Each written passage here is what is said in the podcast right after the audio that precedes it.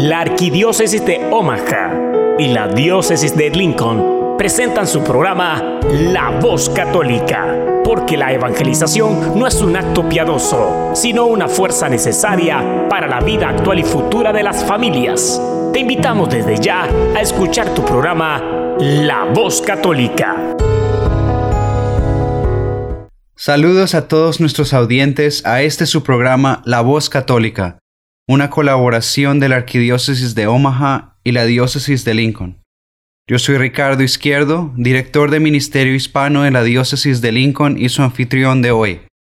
Esta semana hablaremos de propuestas por diputados de López Obrador en México, la situación de la Iglesia en China, la Iglesia y los jóvenes, y también tendremos las lecturas de la misa de este domingo y reflexión de Fray Nelson Medina, y una canción de alabanza por CMM Music.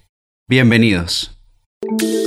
Todo lo que necesitas escuchar sobre el acontecer en nuestra iglesia lo escuchas aquí, en La Voz Católica, a continuación. Dos diputados de Morena, partido político del presidente electo de México, Andrés Manuel López Obrador, presentaron esta semana propuestas que buscan legalizar el aborto en todo el país. Actualmente el aborto es un delito en México a nivel federal, permitido solo en casos de violación. En Ciudad de México, la capital del país, esta práctica se despenalizó en 2007 de forma libre, hasta la semana 12 de gestación. La diputada Lorena Villavicencio de Morena presentó el 22 de octubre un proyecto para modificar la Ley General de Acceso de las Mujeres a una vida libre de violencia, para que se reconozca lo que llamó el derecho de la autodeterminación de las mujeres sobre su cuerpo y su vida. Queremos el aborto legal, seguro y gratuito, aseguró la diputada del partido de López Obrador. Villavicencio aseguró que México debe dejar de criminalizar a las mujeres que interrumpen su embarazo en las primeras 12 semanas, tal como ocurre en la Ciudad de México.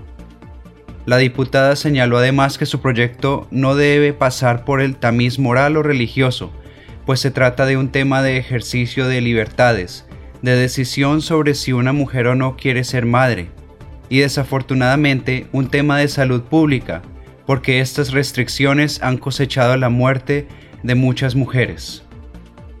Para Rodrigo Iván Cortés, presidente del Frente Nacional por la Familia, que congregó el último 20 de octubre a cerca de un millón de personas a favor de la vida en más de 100 ciudades, los proyectos presentados por los diputados de Morena son muy mala señal. En diálogo con Así Prensa señaló que las prácticas que se han tenido con las personas del equipo de López Obrador dejaban notar atención y sensibilidad para estos temas, pero por lo visto no ha ejercido su liderazgo con las huestes que tiene en las cámaras. Para Cortés hay una severa contradicción, porque la gran mayoría de los que están ahí no ganaron por sí mismos, sino que ganaron por el impulso de López Obrador. Y López Obrador en campaña no propuso ninguna de estas cosas, ni aborto, ni eutanasia, ni matrimonio igualitario, ni drogas, ni leyes mordaza. Y lo que estamos viendo es que estas huestes que están en las cámaras están en una ruta de franca traición al pueblo. El presidente de FNF señaló que la gran pregunta es, López Obrador quiere honrar su palabra, quiere cumplir con aquello que dijo muchas veces durante campaña de no mentir, no robar y no traicionar al pueblo? Porque si en esto no cumple, vamos a tener que temer lo peor para todo lo demás advirtió que los diputados de López Obrador no están atendiendo al pueblo, no tienen oídos para escuchar al pueblo, no tienen corazón para atender las verdaderas necesidades del pueblo, y lo que traen son agendas de ideologías radicales que nada tienen que ver con el bien de la población mexicana. El obispo de Manfe, en Camerún, Monseñor Enkea Fuaña, señaló que no votará a favor de aquellos artículos que contengan la sigla LGBT, lesbianas, gays, bisexuales y transexuales, en el documento final del Sínodo de los Jóvenes. En la rueda de prensa realizada en la sala estampa del Vaticano el 24 de octubre, El prelado africano explicó que nuestros valores tradicionales aún son iguales a los valores de la Iglesia y por eso podemos presentar la tradición a nuestros jóvenes sin diluirla y sin contaminación. Por ello, no votaré por ningún artículo que tenga LGBT, considerando además que el 99.9 de los jóvenes en su diócesis vendrían a mi puerta a preguntar, ¿qué es esto? En lo que se refiere a la doctrina está lo que la Iglesia enseña. No se trata de que en el sínodo tratemos de inventar una nueva enseñanza. Jesús es el camino, la verdad y la vida, y por eso no podemos asumir posturas que contradigan el Evangelio, explicó Monseñor Fuaña. Sobre el tema de las siglas LGBT, el cardenal Reinhard Marx, arzobispo de Múnich y presidente del episcopado alemán, dijo que honestamente no recuerdo que hayamos discutido el asunto en Alemania, así que no puedo decir que haya una conversación específica al respecto. Además, este no es un sínodo sobre sexualidad, sino sobre los jóvenes, agregó. El 24 de octubre los obispos recibieron el borrador del documento final del sínodo, un texto en italiano de 56 páginas que será votado el sábado 27. Tras su aprobación, se espera que el Papa escriba una exhortación apostólica post-sinodal, como sucedió tras la conclusión del Sínodo de la Familia en 2015.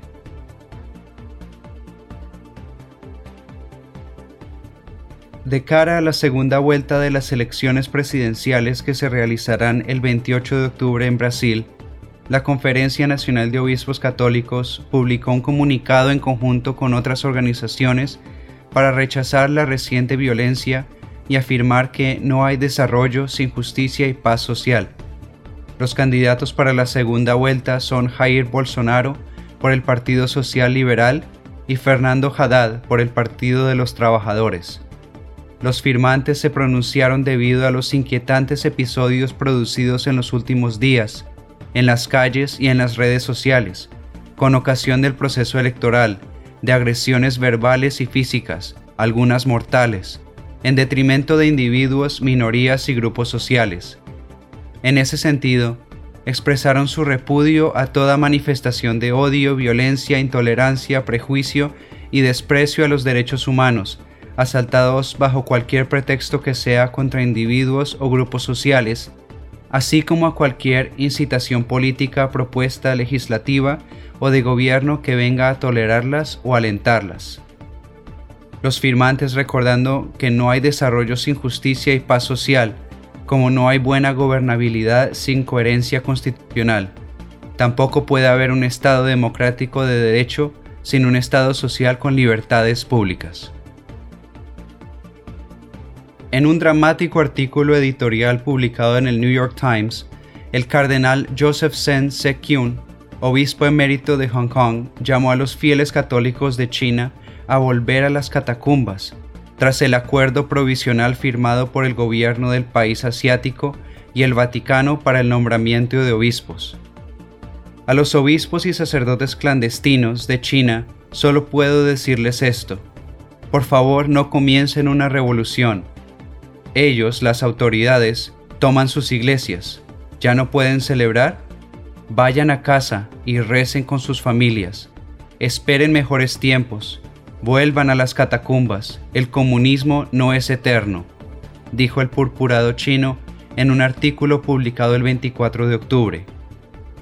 En el texto titulado El Papa no entiende a China, el cardenal afirmó que el acuerdo provisional firmado por el gobierno comunista y el Vaticano es un paso importante hacia la aniquilación de la iglesia verdadera en China. El purpurado, que ha enseñado en diversos seminarios chinos, señaló que él sí conoce China, a diferencia del Papa Francisco, un argentino que parece no comprender a los comunistas. Él es muy pastoral y viene de Sudamérica, donde históricamente los gobiernos militares y los ricos se unían para oprimir a los pobres. ¿Y quién estaba ahí para defenderlos? Los comunistas, tal vez incluso algunos jesuitas, y el gobierno los llamaría jesuitas comunistas. Francisco puede tener una simpatía natural por los comunistas porque para él ellos son los perseguidos. Él no los conoce como los perseguidores en que se convierten una vez en el poder, como los comunistas de China. El obispo emérito de Hong Kong recordó que la Santa Sede y Beijing rompieron lazos en la década de 1950. Los católicos y otros creyentes eran arrestados y enviados a campos de trabajo. Yo volví a China en 1974 durante la Revolución Cultural y la situación era terrible, peor de lo que puedan imaginar. Era una nación bajo la esclavitud y olvidamos estas cosas fácilmente. También olvidamos que nunca se puede tener realmente un buen acuerdo con un régimen totalitario. China se ha abierto, sí, desde la década de los 80, pero aún hoy todo está bajo el control del Partido Comunista Chino. La iglesia oficial en China está controlada por la llamada Asociación Patriótica y la Conferencia de Obispos, y ambas son controladas por el partido. El cardenal dijo que entre 1985 y 2002, el cardenal Joseph Tomko, prefecto de la Congregación para la Evangelización de los Pueblos, comprendía el comunismo y fue sabio. En su opinión, cuando en el 2002 el cardenal Tomko dejó su puesto, las cosas cambiaron, y pese a que se creó una comisión especial para ver los temas de la iglesia en China, en la que el cardenal Zen también participó, las cosas empeoraron. El purpurado resaltó luego que con el Papa Benedicto XVI y su carta a los católicos de China en 2007 volvió la esperanza, pero algo grave ocurrió con la misiva. El texto tenía un error de traducción al chino que parecía deliberado y que se difundió ampliamente, pese a que luego el Vaticano lo corrigió.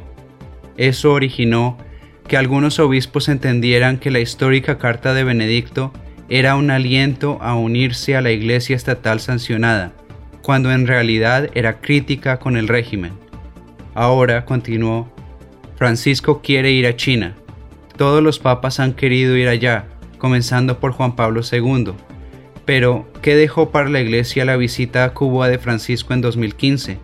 ¿Qué le dejó al pueblo cubano? Casi nada.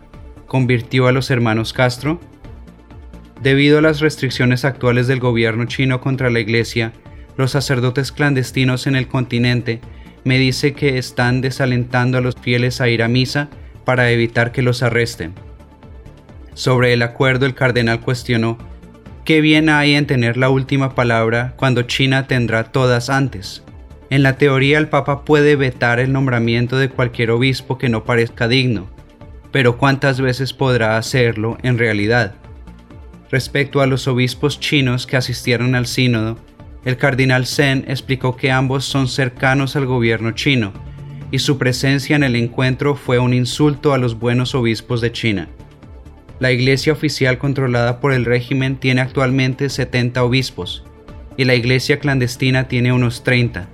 Las autoridades chinas dicen, tú reconoces a nuestros siete ilegítimos y nosotros reconocemos a tus 30. Suena como un buen acuerdo, pero luego esos 30 podrán funcionar aún como obispos clandestinos? Seguramente no. Se verán obligados a unirse a la llamada conferencia de obispos, se verán obligados a unirse a los demás en esa jaula de pájaros y se convertirán en una minoría entre ellos. El acuerdo del Vaticano, que buscaba la unificación de la Iglesia en China, significa la aniquilación de la Iglesia verdadera en China. Si fuera caricaturista, dibujaría al Santo Padre de rodillas ofreciendo las llaves del reino de los cielos al presidente Xi Jinping y diciendo, por favor reconóceme como papa escribió el cardenal. Luego de la firma del acuerdo, dos obispos chinos pudieron participar en el Sínodo de los Jóvenes que se realiza en el Vaticano hasta el 28 de octubre. Los prelados invitaron al Papa a visitar China. Sin embargo, en este mes de octubre, las autoridades de China lanzaron una ofensiva contra las cruces y otras estructuras de la Iglesia en tres diócesis del país, en el vuelo de regreso de su viaje a Letonia, Lituania y Estonia a fines de septiembre, el Papa Francisco dijo a los periodistas, yo soy el responsable del acuerdo. Sobre los siete obispos que no estaban en comunión con la Iglesia, como Monseñor Guo Jinkai, que participó del sínodo, Francisco dijo que han sido estudiados caso por caso. Por cada obispo han llegado al final los expedientes de cada uno a mi escritorio y he sido yo el responsable de firmar cada caso. El 26 de septiembre el pontífice dirigió un mensaje a los católicos de China y a la Iglesia Universal en el que solicitó gestos concretos y visibles a los obispos a quienes levantó la excomunión. Disfraces, dulces, flores y hasta las polémicas calabazas también pueden ser útiles para celebrar la fiesta de todos los santos con los más pequeños. Aquí algunas propuestas. En algunas parroquias y comunidades católicas se va haciendo costumbre disfrazar a los niños de su santo favorito y reunirse en un sitio para un compartir con actividades infantiles. No se necesita una gran inversión, sino que con ayuda de algunas telas u objetos caseros se puede lograr una buena caracterización. Por ejemplo, si la idea es vestir a la consentida de la casa como Santa Catalina de Siena, se puede usar un largo vestido blanco con una tela negra para la cabeza en forma de toca, lo que usan las religiosas, sostenida por una corona de ramas secas, mientras que en la mano puede llevar una cruz con azucenas. Si se desea darle un toque más dulce, se puede cambiar el vestido por uno de color crema y la corona de ramas por una de rosas, y así podría convertirse en Santa Rosa de Lima. En el caso de los varones, una gran manta o sábana blanca que envuelva el cuerpo y una imagen de la Virgen de Guadalupe en la parte frontal daría la impresión de tener en la familia a un San Juan Diego con el manto de la guadalupana. También se podría representar a Santo Domingo Sabio, patrono de las, los coros de niños, con un pantalón marrón, casaca verde, camisa blanca y una corbata michi aunque si lo que se busca es caracterizar a un santo fundador, entonces una túnica negra o marrón mostrarían a un San Ignacio de Loyola o un San Francisco de Asís, respectivamente. En las actividades infantiles se pueden utilizar recipientes con caramelos y pegar en ellos la estampa de los santos que sean más conocidos. Por ejemplo, para profundizar sobre la vida de San Juan Pablo II, se hacen preguntas de la vida del pontífice, y el que responda correctamente sacará un caramelo del recipiente que tiene la imagen del Papa peregrino. En los dulces se pueden envolver algunas de sus frases más famosas. Los que viven en zonas de época de calabazas, como Estados Unidos, la idea es usar este vegetal para dibujar en ellas una estrella, una cruz y para los más creativos, el rostro de la Virgen María o de Cristo. De esta manera se evitará las caras terroríficas y así darle un sentido más cristiano. También se les recuerda que este primero de noviembre es Día de Todos los Santos, es el jueves, y como todos los días de obligación se requiere que se atienda a misa.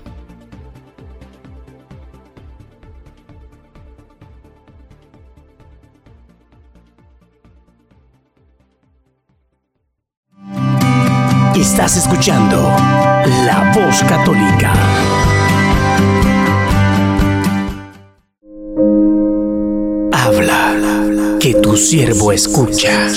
Un segmento donde meditaremos las lecturas del día. Pidamos al Espíritu Santo que nos revele la verdad, porque la verdad nos hace libres. Habla, que tu siervo escucha.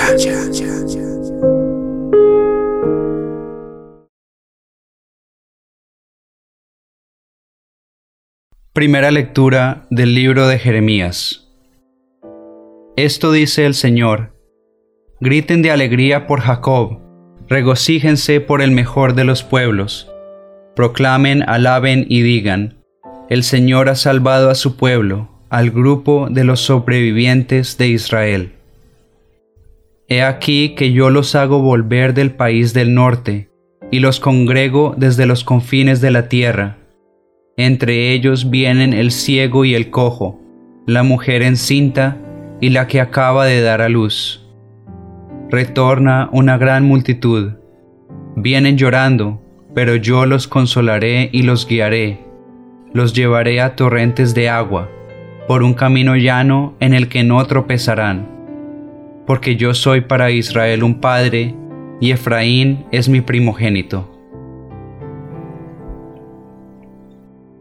Salmo responsorial. Grandes cosas has hecho por nosotros, Señor. Cuando el Señor nos hizo volver del cautiverio, creíamos soñar. Entonces no cesaba de reír nuestra boca, ni se cansaba entonces la lengua de cantar. Grandes cosas has hecho por nosotros, Señor.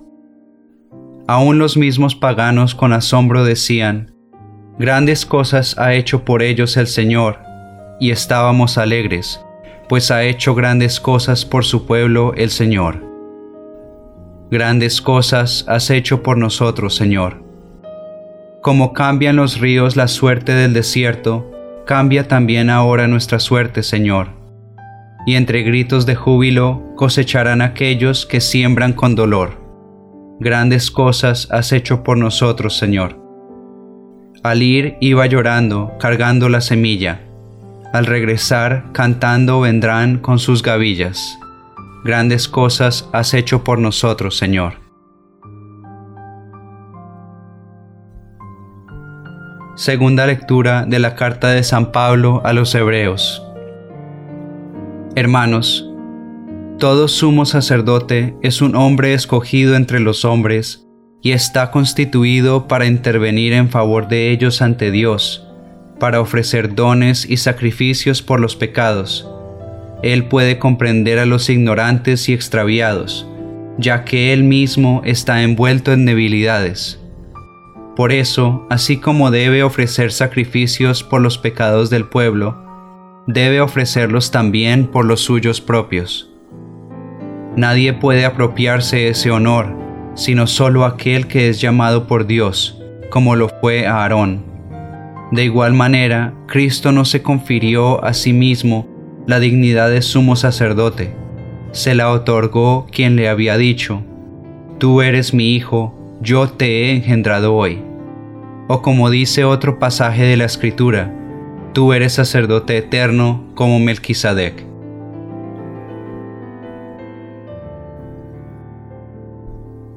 Lectura del Santo Evangelio según San Marcos. En aquel tiempo, al salir Jesús de Jericó en compañía de sus discípulos y de mucha gente, un ciego llamado Bartimeo se hallaba sentado al borde del camino pidiendo limosna. Al oír que el que pasaba era Jesús Nazareno, comenzó a gritar, Jesús, hijo de David, ten compasión de mí. Muchos lo reprendían para que se callara, pero él seguía gritando todavía más fuerte, Hijo de David, ten compasión de mí. Jesús se detuvo entonces y dijo, Llámenlo. Y llamaron al ciego, diciéndole, Ánimo, levántate porque él te llama. El ciego tiró su manto, de un salto se puso en pie y se acercó a Jesús. Entonces le dijo Jesús, ¿qué quieres que haga por ti? El ciego le contestó, Maestro, que pueda ver. Jesús le dijo, Vete, tu fe te ha salvado. Al momento recobró la vista y comenzó a seguirlo por el camino.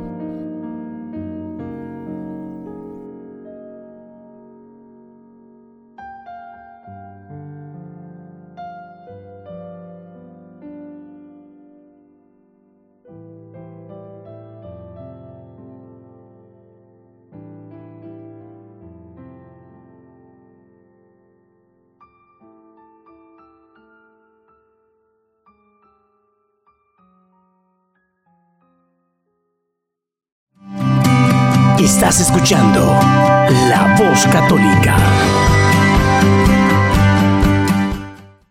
Ahora tendremos a Fray Nelson Medina con nuestra reflexión de este domingo. Feliz domingo para todos. El Evangelio de hoy nos presenta una curación. La curación de un ciego. Jesús sanando a un ciego. ¿Por qué lo repito? ¿Por qué lo digo varias veces? Porque tal vez nos hemos acostumbrado a eso, a ver a Jesús haciendo milagros, prodigios de su misericordia, que cambian para siempre la vida de las personas. Y es necesario no acostumbrarnos. Es necesario descubrir la novedad de cada milagro Porque para Jesucristo, cada enfermo no es uno más, es único. La pequeña historia de este ciego resalta en el Evangelio porque tiene un nombre propio. Es el hijo de Timeo. Este ciego está sentado, pide limosna. Ciego, sentado, pide limosna. Su vida cambia. Y cambia al encuentro con Jesucristo. Antes era ciego, ahora puede ver. Antes estaba sentado, ahora puede caminar y sobre todo puede seguir a Cristo. Antes pedía limosna, ahora deja ese oficio y por lo menos durante un tiempo es un discípulo del Señor. En este milagro podemos ver lo que Cristo hace con cada uno de nosotros. Porque si queremos que este Evangelio nos aproveche, conviene que nos identifiquemos con la historia de Bartimeo. ¿Ciegos? ¿Cómo puede uno darse cuenta de que está ciego? Precisamente este ciego oyó, empezó oyendo. Dice el texto del Evangelio, al oír que Jesús pasaba, al oír. Es el oído el que hace ver la ceguera. El oído me hace ver que yo no veo. Para descubrir mi ceguera, Necesito del oído. Necesito oír la palabra. Necesito descubrir el fulgor del Evangelio. Y tal vez con ese descubrimiento voy a darme cuenta también que he estado ciego. Bartimeo estaba sentado al borde del camino podemos decir que la vida pasaba delante de él. Hay un cambio. Se levanta y se pone en marcha. ¿Cuántas personas están sentadas al borde del camino? La vida pasa delante de ellas. La corriente se los va llevando. Jesucristo quiere cambiar eso en tu vida y en mi vida.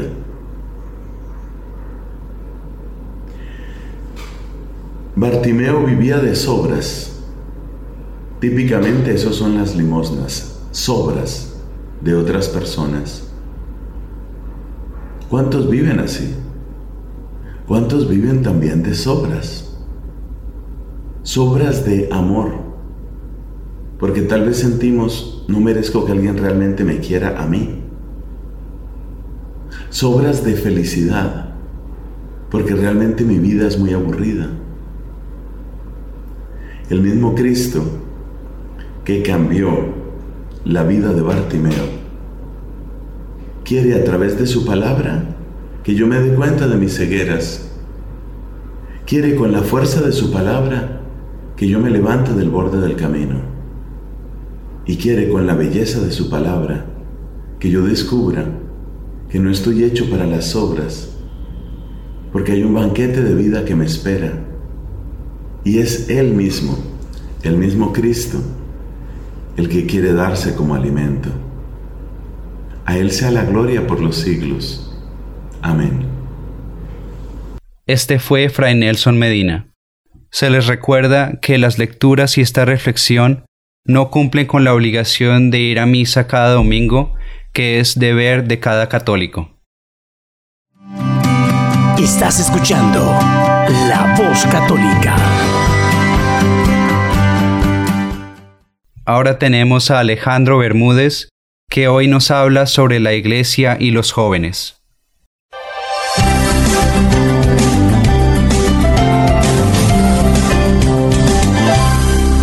La pregunta sobre cómo llegar a los jóvenes, cómo llega la iglesia a los jóvenes, es una pregunta que la iglesia se hace desde que el concepto de juventud como un grupo social apareció en la, sociología, en los estudios de la sociedad. Y esto aconteció alrededor de mediados del siglo XX, a partir especialmente de los 60 y de las revoluciones que tenían como base la juventud, ¿no? Eh, la revolución sexual, la revolución hippie, el, levantamiento de París, ¿no? la revolución estudiantil de París, la revolución en Checoslovaquia, cuando era un país eh, comunista, todo esto alrededor del 68. Y ahí la sociología descubrió que había este segmento de la población muy grande, producto de, de la urbanización en general, que se distinguían marcadamente de sus eh, papás, de, de los adultos, no seguían el camino de los adultos y se destacaban como un grupo específico vinculado a la edad. ¿no? El lema de la revolución hippie en los Estados Unidos es no confíes en nadie mayor de 30. ¿no? Es un eslogan eh, que se eh, multiplicó. Y claro, que desconocían que algún día iban a llegar a esa edad y ahora pues son sesentones los que dieron esa, esa clave y quieren que esa, esa postura se revierta. Pero desde que surge este movimiento juvenil, eh, si ustedes ven, observan los documentos de la iglesia o en general los documentos de la sociología más temprana, no existe una conciencia de la juventud como tal, sino a partir de, esta, de estas décadas. Desde entonces la Iglesia tiene una preocupación constante por llegar a esta población. Y esa preocupación de la Iglesia se ha manifestado en múltiples propuestas y muchas de estas propuestas son contradictorias. ¿Por qué son contradictorias? Porque parten de distintos puntos de vista. Alguna gente, por ejemplo, cree que a los jóvenes hay que concederles prácticamente todo, hay que ensalzarlos, hay que darles un lugar no solamente un lugar de acogida, sino un lugar preeminente en la iglesia. ¿no? Hay un cierto mesianismo de que los jóvenes, por ser jóvenes, van a poder resolver problemas, van a poder enfrentar las cosas con una mentalidad fresca, creativa. Y esto es cierto, pero ignora la enorme cantidad de problemas que vienen con la juventud y que hay que responder. Y hay quienes básicamente proponen eh, ignorar a los jóvenes como tal, porque dicen, mira, las propuestas de la iglesia siempre han funcionado, hay que predicarles la verdad eterna y esa verdad es la misma para todos, niños, jóvenes o adultos. ¿no? Y eh, la forma de celebrar la misa es la misma para todos, e, etc. Y muchas veces en estas, eh, en estas posiciones existe un debate en el que no se llega a ninguna solución. Digamos, cada vez que se aborda el tema de los jóvenes en un escenario internacional, nosotros vemos estos debates y esta tensión. La realidad es que los jóvenes son un grupo específico que necesitan su propia aproximación, pero los jóvenes son llamados por el Señor a una conversión como la que está llamado cualquier otra persona. Y eso lo evidencia el mismo Jesucristo en el único pasaje en el Evangelio en que la Biblia nos menciona que Jesús se encuentra con una persona joven, que es el joven rico.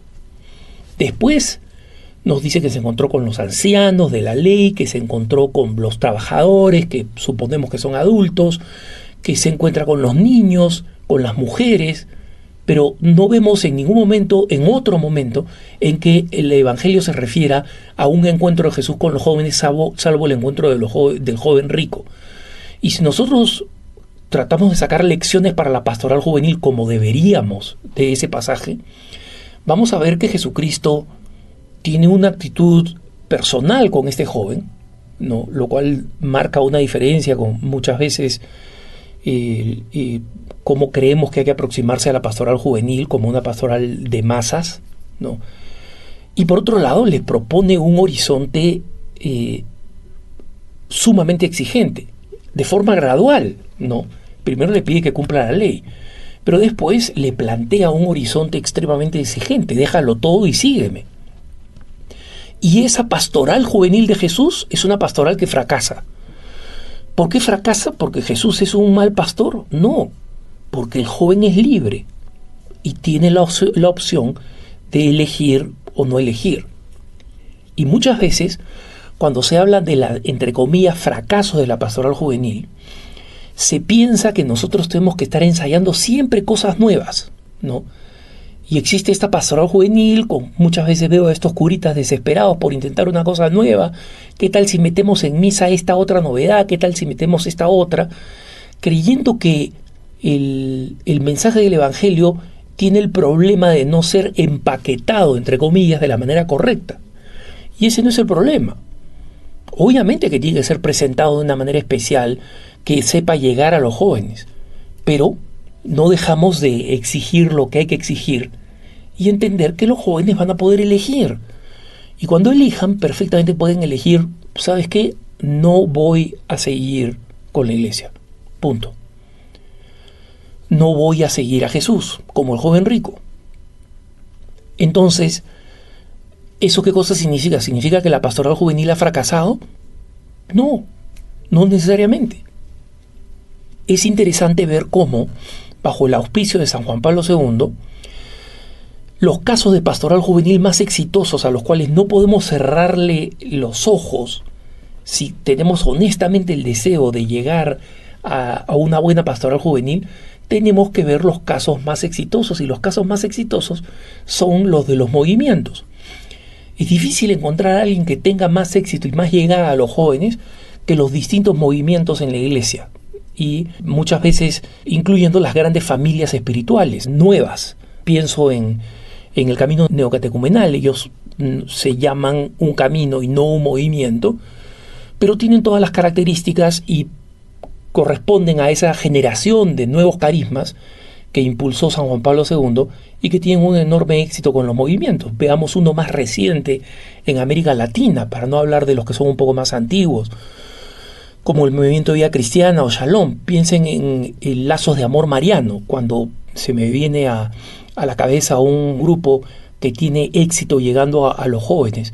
¿Y qué cosa propone Lazos de Amor Mariano? Propone una vida espiritual intensa y exigente, propone la adoración al Santísimo, el rezo del Santo Rosario, son profundamente marianos, como se pueden imaginar los que, eh, los que escuchan su nombre, Lazo de Amor Mariano. Y piden una vida exigente, una, una forma eh, modesta de vestir y de desempeñarse, pero al mismo tiempo eh, un vibrante entusiasmo en la vivencia de la fe, en el testimonio de la fe, en el servicio a los más necesitados, en todo. ¿no? Es un, un, gran modo de evangelizar y de llegar a los jóvenes, involucrándolos rápidamente en la evangelización. O sea, rápidamente los jóvenes en los movimientos dejan de ser eh, sujetos de atención de la formación para convertirse en protagonistas de esa acción evangelizadora. ¿Y eso es? Porque hay una propuesta de, de estos movimientos que es global, es decir, abarca todos los ámbitos de la vida, transforma tu vida, que la pastoral juvenil, que el estar vinculado a, a Jesucristo no sea una actividad más, hago deporte, hago voy a clases a la universidad, participo en mi, en mi familia, eh, tengo un trabajo donde gano dinero y también estoy en un grupo parroquial juvenil. Esa vida segmentada no forma parte de las propuestas más revolucionarias y más exitosas de pastoral juvenil. Son propuestas que proponen un, un cambio de vida, que toda tu vida sea una vida en código cristiano. Y esa no es una iniciativa eh, única, es lo que vemos que es la propuesta que San Juan Pablo II generó con la idea de las Jornadas Mundiales de la Juventud. En las Jornadas Mundiales de la Juventud nosotros vemos estas dos cosas. A los jóvenes se les propone una vida sacramental se celebra la Santa Misa para inaugurarla, se celebra la Santa Misa para cerrarla y se celebra con la presencia del Santo Padre, ¿no? Normalmente ha sido con una liturgia bella y bien celebrada, pienso en las distintas jornadas en las que yo he asistido, primero como joven, en la primera jornada mundial de la juventud con San Juan Pablo II, y después en las jornadas que me han tocado cubrir como periodista, ¿no?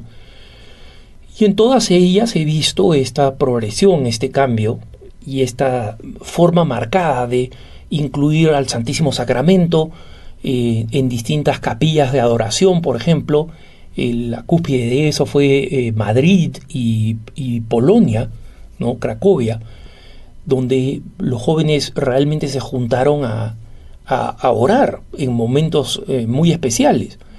Y Muchos pueden pensar que la adoración al Santísimo es demasiado, entre comillas, conservadora o demasiado, entre comillas, exigente, porque los jóvenes no son estimulados y creen que la pastoral juvenil es una pastoral fundamentalmente de estímulos. Eh, fiesta, movimiento, aplausos. Eh, si hay adoración al Santísimo, la adoración está constantemente interrumpida por cantos, eh, por aplausos, por distintas formas de, de celebración eh, emotiva y eh, poca sustancia espiritual. Entonces, yo creo que en este momento en que la Iglesia universalmente se detiene a reflexionar sobre la, pastoral juvenil, tenemos que ser conscientes de que eh, la pastoral juvenil no solamente tiene que pensar en la cantidad, que ciertamente piensa, tenemos que tratar de llegar a la mayor cantidad de jóvenes posible, pero estemos convencidos que necesitamos una pastoral juvenil de calidad, donde a los jóvenes los veamos moverse de una vida superficial a una vida en Cristo donde se hagan las grandes preguntas fundamentales sobre su relación con Cristo. Y en consecuencia, cuando veamos que esa pastoral juvenil deriva en una pastoral vocacional, porque los jóvenes comienzan a hacerse las grandes preguntas sobre su vida, como digo, y esas preguntas llevan a respuestas específicas que incluyen la vida consagrada, el sacerdocio, además, obviamente, de la vida matrimonial. Entonces, al reflexionar sobre la pastoral juvenil, recordemos los casos exitosos, miremos a los casos exitosos y no caigamos en un sociologismo en el que no cayó Jesucristo. Jesucristo no dijo, este joven y en consecuencia no le puedo predicar determinadas verdades fundamentales. Jesucristo no hizo eso. Y esperemos que en nuestra pastoral juvenil nosotros sigamos el ejemplo de Jesucristo. Que tengas un buen día.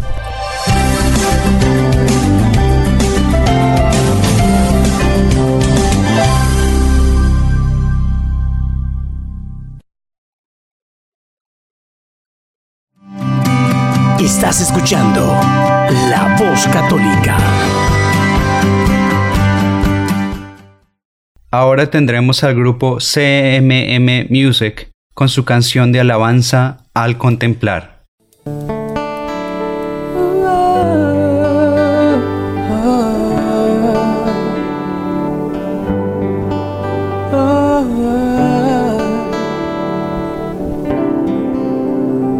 Al contemplar, al contemplar la luz de tu mirada se me ilumina el alma, me envuelve tu presencia. Al contemplar tus manos y tu rostro, quebrantas hoy mi vida has derramado de tu amor. Dile de nuevo al contemplar, al contemplar la luz de tu mirada, se me ilumina el alma, me mueve tu presencia. Al contemplar tus manos y tu rostro. Quebrantas hoy mi vida, has derramado de tu amor.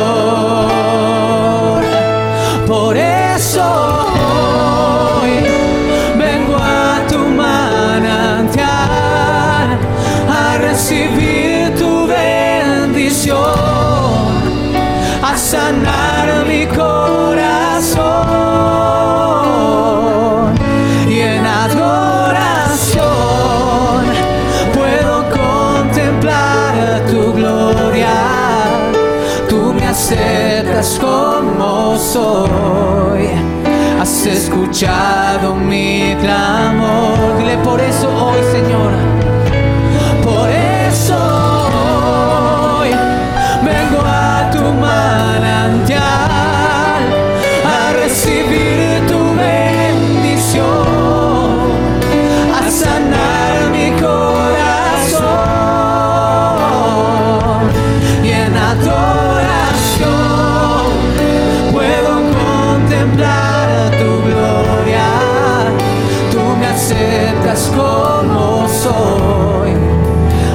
escuchar.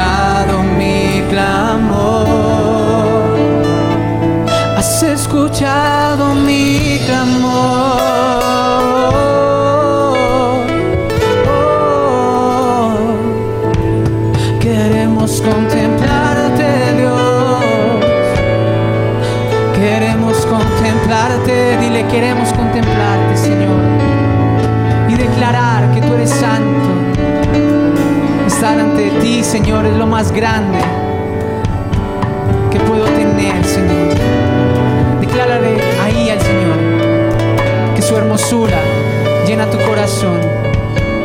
Al contemplar la luz de tu mirada, se me ilumina el alma, me envuelve tu presencia.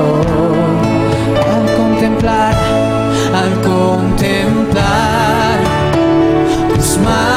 así tu rostro, quebranta soy.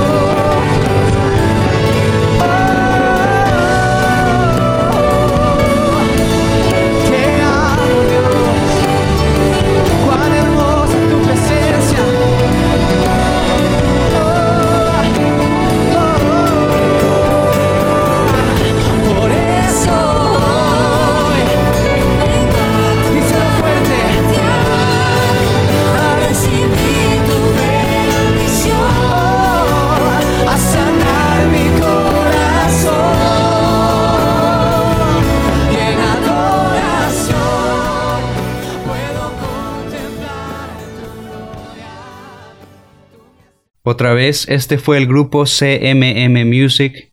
La canción se llamaba Al Contemplar. Estás escuchando La Voz Católica.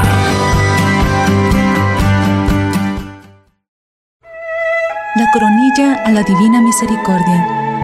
En el nombre del Padre, del Hijo y del Espíritu Santo. Amén. Amén. Padre nuestro que estás en el cielo, santificado sea tu nombre. Venga a nosotros tu reino. Hágase tu voluntad en la tierra como en el cielo. Danos hoy nuestro pan de cada día. Perdona nuestras ofensas, como también nosotros perdonamos a los que nos ofenden. No nos dejes caer en la tentación y líbranos del mal. Amén. Dios te salve María, llena eres de gracia, el Señor es contigo. Bendita eres entre todas las mujeres, y bendito es el fruto de tu vientre, Jesús. Santa María, Madre de Dios, ruega por nosotros pecadores, ahora y en la hora de nuestra muerte. Amén. Creo en Dios, Padre Todopoderoso, Creador del cielo y de la tierra, y en Jesucristo, su único Hijo, nuestro Señor, que fue concebido por obra y gracia del Espíritu Santo, nació de Santa María Virgen, padeció bajo el poder de Poncio Pilato, fue crucificado, muerto y sepultado, descendió a los infiernos, al tercer día resucitó de entre los muertos, subió a los cielos, está sentado a la derecha de Dios, Padre Todopoderoso. Desde allí ha de venir a juzgar a vivos y muertos. Creo en el Espíritu Santo, la Santa Iglesia Católica, la comunión de los santos, el perdón de los pecados, la resurrección de la carne y la vida eterna. Amén. Padre eterno, te ofrezco el cuerpo y la sangre, el alma y la divinidad de tu amadísimo Hijo, nuestro Señor Jesucristo, como propiciación de nuestros pecados y los del mundo entero.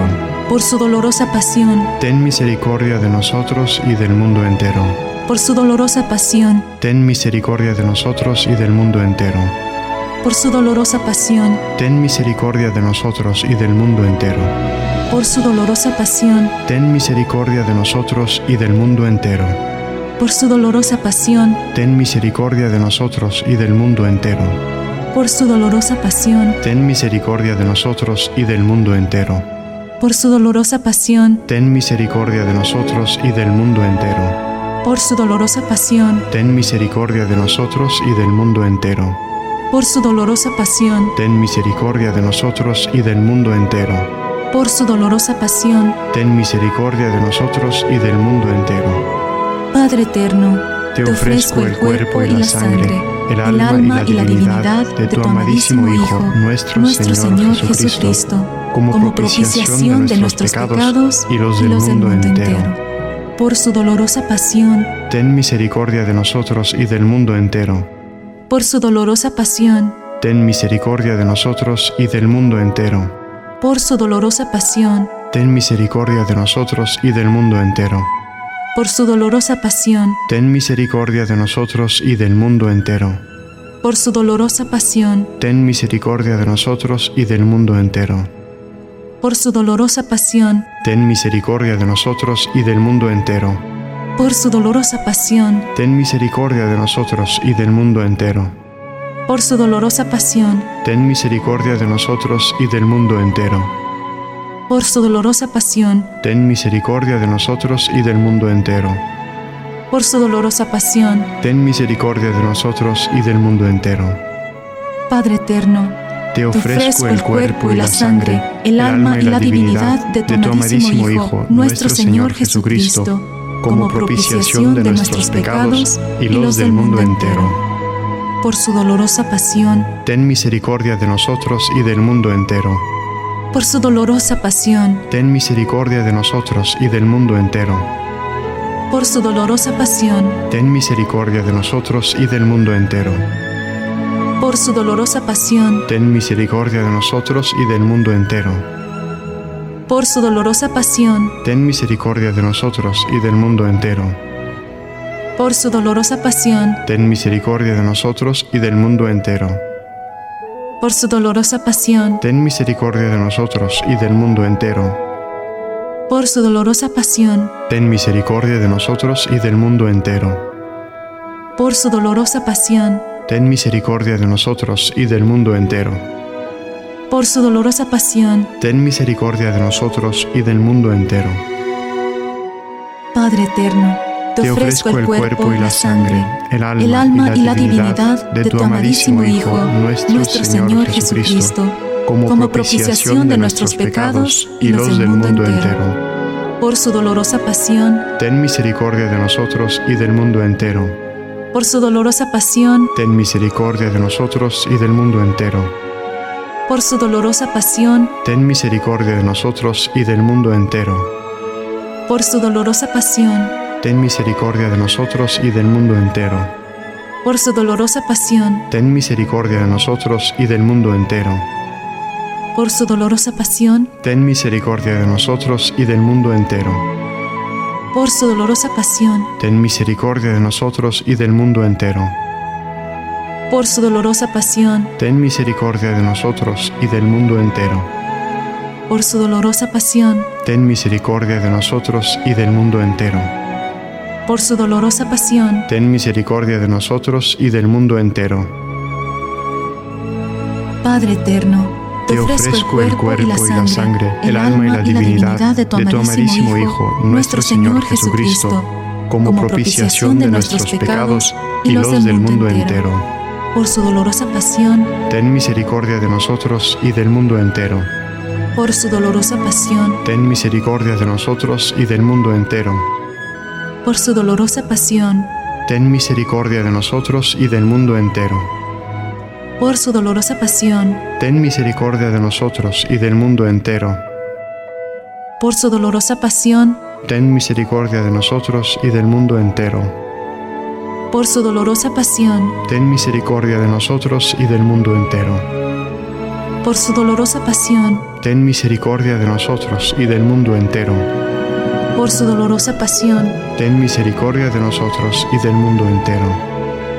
Por su dolorosa pasión, ten misericordia de nosotros y del mundo entero. Por su dolorosa pasión, ten misericordia de nosotros y del mundo entero. Santo Dios, Santo fuerte, Santo inmortal, ten piedad de nosotros y del mundo entero. Santo Dios, Santo fuerte, Santo inmortal, ten piedad de nosotros y del mundo entero. Santo Dios, Santo fuerte, Santo inmortal, ten piedad de nosotros y del mundo entero. Oh Dios eterno, en quien la misericordia es infinita y el tesoro de compasión inagotable, vuelve a nosotros tu mirada bondadosa y aumenta tu misericordia en nosotros, para que en momentos difíciles no nos desesperemos ni nos desalentemos sino que con gran confianza nos sometamos a tu santa voluntad, que es el amor y la misericordia mismos. La Arquidiócesis de Omaha y la Diócesis de Lincoln presentaron su programa La Voz Católica porque la evangelización no es un acto piadoso, sino una fuerza necesaria para la vida actual y futura de las familias. No olvides que el próximo domingo tienes una cita aquí en La Voz Católica, de 8 a 9 de la mañana por esta emisora.